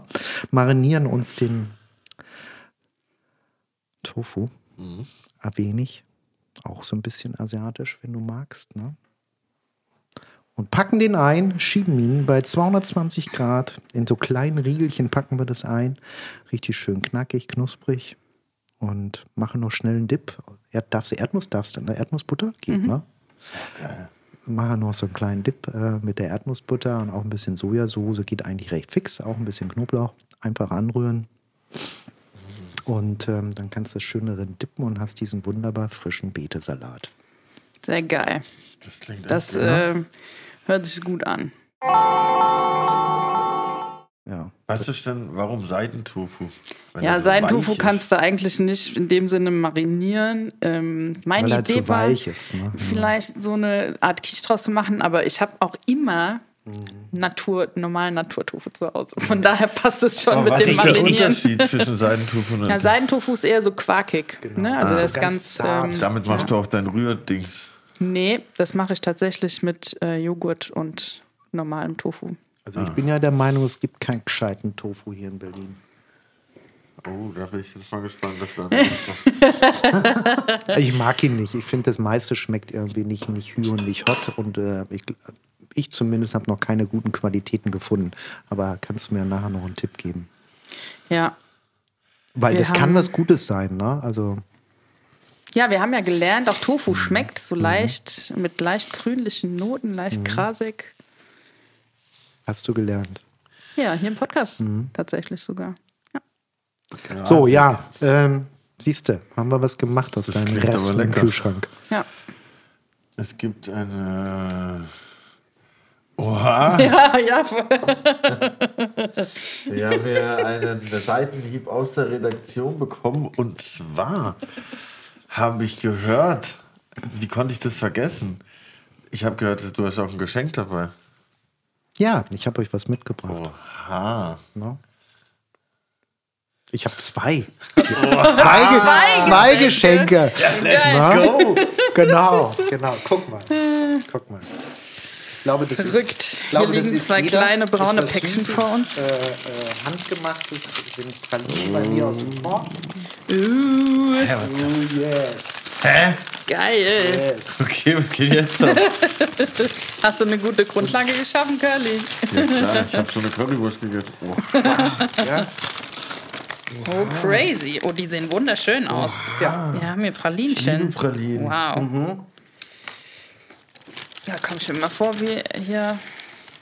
Und jetzt auch noch Ja, macht ihr? Wir ausgeschenkt. werden hier so von Leuten umringt, die uns hier Sachen hinstellen. Unsere Entourage ist am Start. Ja, die kommen nur, weil hier plötzlich so viele. Leckereien auf dem Tisch sind. Ne? Wir teilen immer. Na, das muss man auch sagen. Also ist natürlich toll. Äh, die haben das sofort drei verschiedene Pralinen, die wir auch bei uns im Kord anbieten, für die, die mögen. Ja. Ähm, einmal das mit dem Kord-Emblem ähm, hat eine weiße Schokoladen-Pistazienfüllung. Die, an, die runde, äh, äh, so leicht, äh, ich sag mal, lackierte, ne? so Bitterschokolade, so mit so einem Blutorangen-Touch, ist ja Blutorangenzeit jetzt. Ne? Jetzt kommen die Orangen aus Sizilien, die guten. ne? Und die goldene ist äh, Vollmilch-Chili, Meersalz, also weiß ich nicht. Boah. Ich will nicht sagen, dass es fancy ist. Ihr müsst sie auch nicht sofort essen, aber ihr könnt, wenn ihr wollt. Doch. Und die anderen machen auch schon ganz langen Hals, die wollen bestimmt Ja, auch ja, probieren. kommt hier, Deshalb habe ich reichlich du, wir mitgebracht. teilen. Kannst du Äh, essen? Ja. nee. Aber ist nicht schlimm. Max und Lenny freuen auch. sich. Hier, Max, greif zu. Genau. Boah. Mega. Ich liebe Pralinen so sehr, dass ich mir immer dann denke, jetzt lieber einmal weniger Schokolade und kaufe mir dafür dann so geile Pralinen. Ja, das ist doch eigentlich generell eine guter, ein guter Vorsatz für alles, oder? Ja. Lieber, lieber ein Voll. Stück weit gescheiter und ausgewählter als irgendwie. Was hast du heute Morgen schon gegessen? Was hast du gesagt? Currywurst. Currywurst. Wobei die ja auch gut sein kann, ne? Es gibt auch War gute eine, Currywurst. war eine Bio-Currywurst. Geil. Herzlichen Glückwunsch. Ja, besser als nix. Ja. Wer hatte schon mal Schoko? Äh, René Frank, ne? Von dem hatten wir Von dem hatten wir auch Schokolade. schon Schokolade. Hey, gönn dir, Max, willst du noch? So, das sind die Pralinen. Und dann habe ich euch ja einfach, mein Gott, ich bin Gastronom und ich bin bekennender Weintrinker. Ich habe euch noch ein Fläschchen Wein mitgebracht. Uh, Äh, natürlich auch bei mir aus dem Kord. Ne? Mhm. Ähm, ist ein Cuvée, was wir mit Jochen 30 Acker zusammen gemacht haben. Also Rheinhessen. Roy Hesse. Roy Hesse. 30 Acker kenne ich, da war Ja. ich auch schon mal. Ja. Ich bin, ich bin ein Mainzer Mädchen. Du bist, du bist ein ich komm Mainzer daher. Mädchen. Guck. Und ich habe ja auch mal in Worms gearbeitet und deshalb kenne ich den Jochen schon seitdem er sechs ist oder sowas. Also wirklich so lang kenne ich Ja. den schon, weil seine Eltern immer damals in dem Restaurant essen waren, wo ich gearbeitet habe. Und so what, was soll ich euch sagen? Das ist ein Cuvée aus Chardonnay und ähm, Weißburgunder. Ich würde sagen, sehr zugänglich. Ja? Und ähm, vielfältig kombinierbar. Müsst ihr mal schauen. Geht zu Tofu genauso wie zu Currywurst, würde ich mal behaupten. Ja, vielen Dank auf jeden Fall. Den werde ich, äh, Kompatibel. den werde ich mal in dem anderen, äh, ich glaube in dem anderen, ich habe ja noch den anderen Podcast mit Willi, Terroir und Adiletten und ich glaube, Mhm. Genau, da genau. steht äh, Herr 30 Acker äh, auf der Liste, wenn ich mich recht Ja? entsinne. Aber wenn nicht, dann ab heute. Ja, das ist äh, schon toll. Tolle Geschichte. Voll. Äh, das Weingut, muss man sagen. Und ich, ich mag seine Weine. Ne? Ja, ich habe Ja. da auf jeden Fall auch jetzt äh, immer, finde immer mehr Zugang zum Wein, zum Glas. Ich wollte gerade sagen. Aber was ich ähm, fragen wollte, auf dem Etikett, da ist dieses ist da dieses Auto abgebildet, wo der Name auch herkommt? Genau. Ne? Das ist ja, war ja ein, das emissionssparendste Auto oder das stromlinienförmigste mäßige Auto. Genau. Wie schlagen wir die Brücke zu diesem alten Stinker? Baujahr 1937. Ähm, war damals äh, mit das innovativste und modernste Auto, weil der Konstrukteur, der kam aus dem Flugzeugbau, das heißt, er hat ähm, das ein Stück weit stromlinienförmig gestaltet, das Auto. Das erste Auto mit einem Autoradio, hatte ein halbautomatisches Getriebe. Das erste Auto mit Frontantrieb. Üblicherweise hatten die damals Heckantrieb. Ähm, also war wirklich sehr, sehr innovativ. Und ich meine, dafür steht der Campus. Ähm, Der passt heute nicht mehr ganz, keine Ahnung, wenn wir den anmachen und damit fahren, dann braucht er einfach zu viel Sprit für die heutige Zeit. Aber für die damalige Zeit war das mit, mit das modernste, was es gab. Kennt kaum jemand, das ist ein amerikanisches Auto. Ähm, die Firma Düsenberg kennt man gegebenenfalls noch. Das ist ja so ein Stück weit, sag ich mal, wie der Rolls-Royce für Great Britain oder sowas. Also richtig Automobilgeschichte und, und Cord gehörte eben mit dazu, zu dieser Marke. Und man kann sagen, dass sie eigentlich an dem Erfolg dieses Autos auch pleite gegangen sind, denn das war, hatte so einen großen Erfolg, dass sie die Autos äh, wahrscheinlich zu schnell gebaut haben, fehlerhaft ausgeliefert haben und irgendwie letztendlich an den Regressansprüchen äh, dann pleite gegangen sind. Aber das Auto ist wunderschön. Also, Die haben ja früher auch diese riesen, wenn man so ein Automobilmuseum geht, das waren doch auch so Düsenbergs, diese riesen acht Meter gefühlt Ja, so wie Maybach früher. Ja, ja, ne? genau. Ja. Wo die Komische Bartträger da drin standen und sich chauffieren ließen. ne? Ja. ja. Nee, also so. Und äh, davon haben wir halt zwei Fahrzeuge. Einmal dieses Cabriolet und einmal wir. Habt ihr das gehört? Wir. Ja, nicht nicht wir haben es, sondern Reinhard Müller hat es. Ähm, aber wir sind trotzdem stolz drauf. Ähm, nein, davon haben wir zwei. Und ähm, das Cabriolet steht halt immer ähm, im Restaurant, es sei denn, wir fahren es mal raus, weil wir vielleicht mal eine, für die Veranstaltung, die wir drin machen, Platz brauchen. Oder letztens hatten wir eine Veranstaltung für Rolls-Royce. Ist doch adäquat, wenn so eine Klar. Automobilfirma dann bei uns was macht. Ähm, da haben wir dann anstatt dessen ein Rolls-Royce reingestellt. Ne? Ey, ich muss sagen, die Pralinen sind vorzüglich auf jeden Fall. Die Du darfst richtig, auch sagen, der gut. Hammer. Der Hammer! Die Baller! Sag mal, ich äh, habe gelesen, dass du dir selten Rezepte aufschreibst, weil du dich selbst challengest und sagst, man entwickelt sich dadurch weiter, dass man eben nicht immer Ja. alles minutiös genau so macht, wie man es aufgeschrieben hat. Ja, glaube ich, glaube ich wirklich dran. Es ähm, war für mich auch ein bisschen schwierig. Ich habe ja auch irgendwie in der Zeit auch mal Kochbücher gemacht. Das wäre jetzt nämlich die passende Überleitung dazu gewesen. Aber nein, das habe ich wirklich mal so gesagt. Ich stehe da auch ein Stück weit dahinter. Natürlich hat man Grundrezepte und, und viele Ja. Grundrezepte, keine Ahnung, die hast du einfach im, im Kopf äh, reingenagelt bekommen, die vergisst du auch nicht. Ähm, ja, grundsätzlich stehe ich dazu. Das stimmt. Und das bedingt dann halt auch immer irgendwie, ich glaube, die Weiterentwicklung äh, ist einfach dann dabei. Gewisse Dinge behältst du dir, gewisse Dinge schreibst du dir schon auf, aber jetzt nicht so, so kategorisch. Ja. Wie ist es bei dir zu Hause? Ähm, hast du da irgendwie so einen bevorzugten Stil? Sagst du, es gibt irgendwie so deftige deutsche Küche oder eher asiatisch, weil die Tochter das mag? Gibt es da irgendwelche Lieblingsgerichte, die da regelmäßig auf den Tisch kommen? Ach, weiß ich, das ist wirklich, äh, das ist völlig bunt gemischt. Ähm, weil, ja, also manchmal gibt es auch deftig, weil, keine Ahnung, wir lieben Bratkartoffeln auch, neben der Pommes. äh, beispielsweise, meine, meine Tochter isst wirklich gerne asiatisch, kocht mittlerweile selber irgendwie und haut dann mal eben sonntags morgens, keine Ahnung, dann gibt es halt Pfannkuchen. Und Papa, die sind so mega krass fluffig. Ne? ähm, nein, das, das ist, ist gemischt. Also manchmal kocht ja meine Frau auch, manchmal koche ich, manchmal ko äh, selten kochen wir richtig, richtig zusammen. Ich war heute Morgen schon bei meinem Lieb- Lieblingsmetzger Bünger und habe Kalbsbrust gekauft, weil wir morgen Besuch bekommen. Und dann gibt es eine gefüllte, getrüffelte Kalbsbrust. Äh, auch das ist dann, welche Richtung? Weiß ich nicht. Traditionell, deutsch, ja. Nee, völlig gemischt. Völlig gemischt.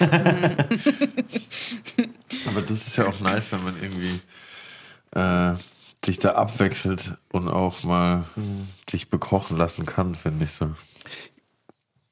Ja, ähm, Das ist schon nicht schlecht. Also das muss, es gibt auch Leute, die können das nicht. Die Ja, können nur selber kochen. Aber ich finde es auch irgendwie cool, wenn man sich auch darauf einlässt, mal zu sagen, Ja. boah, ich lasse mich jetzt mal heute verwöhnen. Das ist ja, wenn du irgendwie so ein alter Sternekoch bist oder Sternekamerad bist, ne, bis du da mal so viel Vertrauen zu Freunden geschaffen hast, dass die freiwillig für dich kochen. Die Ja, haben immer ja. Angst vor dir, ne? Ich habe auch immer das Problem, dass ich immer schwer auf äh, andere Konzerte gehen kann, weil ich dann immer da stehe und denke, oh Digga, das ist aber zu laut, das nervt zu leise, Ja, ne? stehst Das zu weit hinten. Finde ich super, dass du das erzählst. Ich kann mir keine Fernsehsendung, Kochsendung angucken. Ich, ich schäme mich zu Teilen fremd dort, wenn ich mir das anschaue. Ich, ich erkenne die Leute nicht wieder, die man ja oftmals wirklich selber auch so im normalen Leben kennt. Ja, ja. Und dann komme ich, mit deren- komm ich mit deren Performance nicht so zurecht. ähm, was da wirklich der Grund ist, ähm, ich gucke das in der Regel überhaupt gar nicht. Weil bin ich auch- habe keine Freude daran. Ja. Ich bin hin und her gerissen, entweder ich will dann selber jetzt sofort ein Konzert spielen oder ich denke mir so, oh nee, das will ich jetzt so machen, das will ich so machen. Deshalb, äh, ich, ich falle da immer direkt in so einen Arbeitsmodus. Deshalb zum Entspannen kann ich mir sowas zum Leidwesen meiner Freundin und allen anderen, die so sagen, oh cool, guck mal, da kommt das Ding, jetzt schalt weg, schalt um. ich, nein. Aber das hatten wir ja schon mal mit den Kochshows, ne? Mit Kitchen Impossible, keine Ahnung. Ich kann das auch nicht gucken.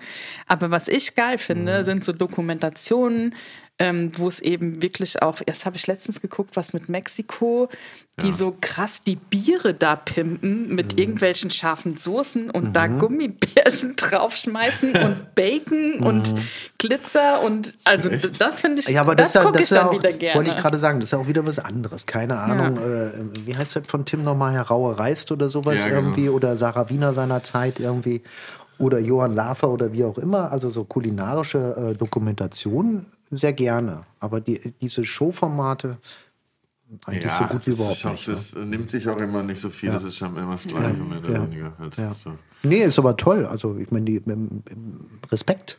Es hat Ja. ja. auch, findet ja auch einen großen Aber- Anklang, ne? ja, sonst wird es ja nicht so genau. viel geben und die so gut Alles laufen. gerechtfertigt, Also- nur nicht mein Ding. Voll. Ja. Ne? Ja. Housekeeping, Post für Sie. Ich glaube, wir kriegen demnächst äh, einen Brief, habe ich gehört. Hat schon wieder geklingelt Ja, oder? und ich habe es nicht gehört. Ja, ich bin schwerhörig mittlerweile. Klassische Musikerkrankheit. Post vom Housekeeping. Oha. Wir sind doch nicht zu laut, oder? Nee, ich hoffe nicht. Ich habe letztes Mal nicht aufgeräumt. Kann ich mir gar nicht vorstellen bei dir. Wir wissen beide nicht, was in die, also wir wissen alle nicht, was in diesem Brief drin steht. Deshalb Okay. wird spannend auf jeden Fall. Hi Britt, Curly und Thomas. Morgen früh geht's für 72 Stunden durch Europa mit dem Verkehrsmittel eurer Wahl. Ihr dürft euch in 72 Stunden an vier Orten mit vier Menschen zum Essen verabreden. Wohin führt ihr eure GästInnen aus? Oha. Vier Orte und vier Menschen. So viele Freunde habe ich nicht. Nee, das ist echt schwierig. Ich muss auch überlegen. Ja, Menschen zu finden, mit denen man wirklich gerne essen geht, die so das gleiche Hungergefühl und den Anspruch haben, das ist echt selten, ne? Muss, muss ich Ich fange mal so sagen. richtig spieße, sp- äh, spießig an. Äh, Paris mit meiner Frau. Klassiker. Ja. Ne? Ähm, weil Ah, du musst doch das Das. Verkehrsmittel sagen. Verkehrsmittel. Oh Gott, wie kommen wir nach Paris? Am liebsten nur mit meinem Auto. Ähm, aber 72, 72 Stunden, Stunden muss ich jetzt aufpassen, wo wir hinfahren. Also, nee, da, da würden wir dann wahrscheinlich, äh, ja, mit dem Zug kommt man hin oder fliegen. Ne? Frau Das- nach Paris. Frau nach Paris, jetzt seid ihr dran. Also machen wir einmal die Runde. Hat jede Person vier Menschen, vier Orte? Ja, okay. Echt? Okay, wow, ja, machen wir die Runde. Puh. Ähm, Also ja. ich fliege auf jeden Fall mit dem Privatjet. Dann kann, bin ich, bin ich. Ganz weit vor. bin Ne? ich an alle, äh, kann ich euch alle erreichen in 72 Stunden. Und ich würde tatsächlich den ersten Ort würde ich bei meinen Eltern, weil ich noch nie mit meinen Eltern da war, leider, würde ich mit meinen Eltern in den Grill Royal gehen auf jeden Fall und denen mal zeigen, wo ich das ganze Geld ausgebe. dass, dass sie auch mal verstehen, äh, äh, dass da- dass es auch guten Wein gibt und die nicht nur mal ein bisschen mehr als Dornfeld dort auf dem Dorf rein können. Ähm, genau, das wäre auf jeden Fall mein erster Anlaufpunkt. Mit Grill Royal. Ja. Wie sieht es bei dir aus? Erste Station mit meiner Freundin Nashi nach Kopenhagen. Gell? Kopenhagen ist gut. Ja. Kopenhagen ist gut, ja. Kann man, habe ich auch schon mal gemacht. Kurz So Malte besuchen. Kind äh, morgens in die Kita geben, damals, äh, dann schnell zum Flughafen, schnell nach Kopenhagen, schnell ins Noma und Echt? um 16.30 Uhr wieder in die Maschine. Und, äh, die Freundin Geil. hatte dir unsere Tochter wieder abgeholt. Und das war so ein, so ein, so ein Extremtrip, äh, aber der total Spaß gemacht hat. War sogar noch eine kleine Hafenrundfahrt dabei. Geil. Ja. Da habe ich es noch bisher noch nicht hingeschafft. Ich würde aber, weil es da so nice war und ich irgendwie in der Hinsicht manchmal ein bisschen langweilig bin und gerne dahin gehe, wo ich schon mal war, weil ich da nicht enttäuscht werde, ähm, nochmal nach Nizza gehen mit meiner Freundin in das Les Agriculteurs. Das war da auch ein, äh, ein, ein nices Restaurant mit einem Stern, der eine sehr nice Bouillabaisse hatte. ähm, und bei der Bouillabaisse war krass, der hatte fünf verschiedene Fischsorten in der Bouillabaisse und jede war auf eine andere Art und Weise zubereitet. oder- ja. Genau, eine gebraten, eine nur gekocht, eine dann nochmal frittiert. Das war richtig nice. Da würde ich nochmal hin. So ein anderer Standort wäre noch Lissabon. Also Lissabon und Porto mag ich sehr. Also, aber ich entscheide mich jetzt für Lissabon. Würde meinen alten Freund Joachim Körper dort besuchen, der da äh, ein schönes Restaurant mit Blick über die Stadt hat. Und weiß nicht, ich glaube, ich würde schon meine beiden Mädels mitnehmen, also die große und die kleine. Ja. Ähm, zweite Station. Barcelona, weil ich noch nie in Barcelona war. ja. Das geht nicht jetzt sofort los. Das ist krass, da wird es dir auf jeden Fall gefallen. Ja, und zwar mit der Tanja, der Kaltmamsel, weil wir uns vor zwei Wochen nicht in Berlin äh, im UKAN treffen konnten, weil ich in Quarantäne war. Ja. Deshalb, äh, ja, mit der Tanja nach Barcelona.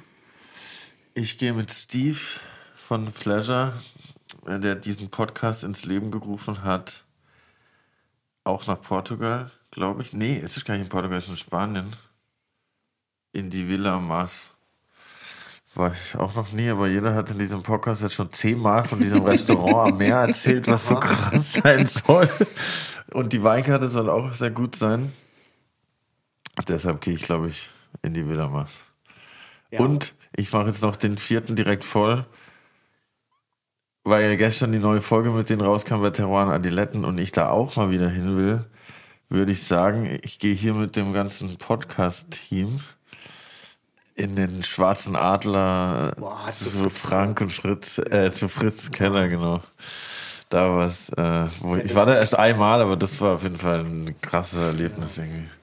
Also ich glaube, was ich äh, auch unheimlich ist, zwar wieder Paris ein bisschen blöde, aber dann lohnt sich wenigstens das Fliegen dahin. Ähm, ich weiß nicht, ob ihr das kennt, dieses Tour d'Argent, also dieser der wirklich alte Klassiker. Dann habe ich einen, ähm, einen guten Bekannten, äh, ehemaligen Außenminister, den Joschka Fischer. ähm, wir, wir, wir lieben es zu philosophieren, über Essen zu sprechen und gute Weine zu trinken. Und ich glaube, das würde ich in der Tat dann ohne meine Frau nur mit Joschka machen. Ich äh, Gott, fahre hin. mit Anais zu Ricky nach Frankfurt. In Seven Swans. In Seven Swans, genau. Sehr gut. Solange du nicht die Küche da abfackelst wie äh, der jetzige Kitchen Impossible Teilnehmer, dessen Namen ich nicht erwähnen werde. Ich würde sagen, wir lassen uns von Ricky bekochen und ich stürme nicht seine Küche. Und ich glaube, was ich auch unheimlich gerne mal machen würde, ich, äh, ich bin ja auch nicht so der Weitgereiste, ehrlicherweise. Ich fahre einfach total gerne zur Ostsee. Ähm, aber ich würde gerne mal nach Tokio. Und ähm, da wüsste ich allerdings, jetzt kann ich euch jetzt gar nichts sagen, weil ich glaube, ich könnte mich gar nicht entscheiden, ähm, zu wem ich da gehen würde wollen. Aber da, das würde ich einfach mal kulinarisch unverhältnismäßig, unverantwortungsvoll genießen wollen. haben auch schon Auch geile Stories gehört, vor. ja. Ja, war ich auch noch nie leider, aber stelle ich mir auch Japan allgemein muss kulinarisch schon Ja. ein richtiges Erlebnis sein. Ich denke die ganze Zeit an diese, also klar, natürlich denke ich an Kobe Steak natürlich, aber allgemein diese diese Dining-Erfahrung, wenn man so direkt vor diesem Grill sitzt und diese super peniblen Chefs mit ihren ähm, schabern dann das Steak und den Champignon Ja, sieht, man, sieht man da nicht im Vergleich zu uns Europäern auch eine ganz andere Achtung? Doch, genau, Ja, das meine ich. äh, ja. gegenüber den Lebensmitteln, Ja. gegenüber dem Fisch, dem Gemüse, die Art und Weise, wie die damit umgehen. Ich finde, das, Ja. ich finde, äh, das sieht anders aus. Die haben da einen ganz anderen Bezug zu und wahrscheinlich den wertvolleren. Ja, auch das Handwerk generell. Ja, ja. Ne? Auch was Sushi Kann ja gar nicht sein, dass du irgendwie erst nach 20 Jahren Sushi-Meister bist oder nach Ja. 10 Jahren oder sowas. Ne? Ja, ich habe auch tatsächlich, also ich war eh nie großer Sushi-Esser aber nachdem ich hier auch mit vielen Leuten über japanische Kochkulturen Sushi geredet habe, kann ich mir hier kein Sushi mehr so richtig so Nee, ne? Das will, das will so gar Das nicht funktionieren. Ne? Und schon gar nicht dies von der Stange oder um die Ja. Ecke. Ne? Vor allen Dingen, wenn du das dann einmal gegessen hast. also ich Genau. war auf Okinawa gewesen, die Ah, Flüge nach ja? Tokio sind storniert worden, aber das war schon, waren in so einer kleinen Klitsche um die Ecke vom Hotel. Das war einfach. Niemand hat Englisch gesprochen, es keine Bilder auf der Karte, nur japanische Schriftzeichen. Aber ihr Wir habt's möchten geschafft. gerne was essen. Ich glaube, das kann man halt einfach nicht so richtig vergleichen, was halt hier Sushi genannt wird und was dort halt als Ja, Sushi kann man nicht. verkauft Nee. wird. So. Und deshalb versuche ich das zumindest Das ist wie mit dem Tofu bestimmt. weitgehend Ja. zu umgehen. Ja. Aber deshalb sage ich mal, der fünfte Ort wäre Japan. Wir können ja einfach als vierte Wahl alle da zusammen hinfahren. Ja, Ja, wir haben es ja im Wesentlichen abgearbeitet. Also Ja. ich glaube, Absolut. äh, was uns hier verbindet, mag man gar nicht glauben, aber so dieses kulinarische Interesse ist schon da. Ne? Ja, voll. Voll. Und Es gibt auf jeden Fall noch, noch sehr viel zu entdecken. ja, Und sogar direkt hier vor der Tür, wie wir heute erfahren haben, nämlich den Euref Campus. Bevor wir nach right. Tokio gehen, müssen wir erstmal zum Euref Campus. So weit muss man gar nicht fliegen, um Neues zu entdecken hier. gar nicht schlecht, Curly. Sehr gut umgeleitet. Ja, auf jeden Fall wir haben wir sehr viel gelernt heute. Wurde mit wunderbaren Pralinen überrascht. Den Wein machen wir jetzt gleich auf, dann flutscht die zweite Folge wie ein, wie eine Flunder. Ja, dann bist du dann auch wach bei der zweiten. Ja, oder? absolut. ähm, und ja, wie gesagt, vielen Dank, dass du da warst. Ich hoffe, wir sehen uns im Court wieder und ich hoffe, dann steht wieder der das richtige Auto im, im Restaurant. wenn wir kommen. Ja, ja, ja. Und wir, wir sagen vorher Bescheid, dass die Brit Ja. Kommt unbedingt Spitzbuch vorbei. verhungert. Ja, Ähm, ja, sehr gerne. sehr nett mit euch. Danke dir, hat Spaß gemacht. Ich habe zu danken. Ne? Ja. thank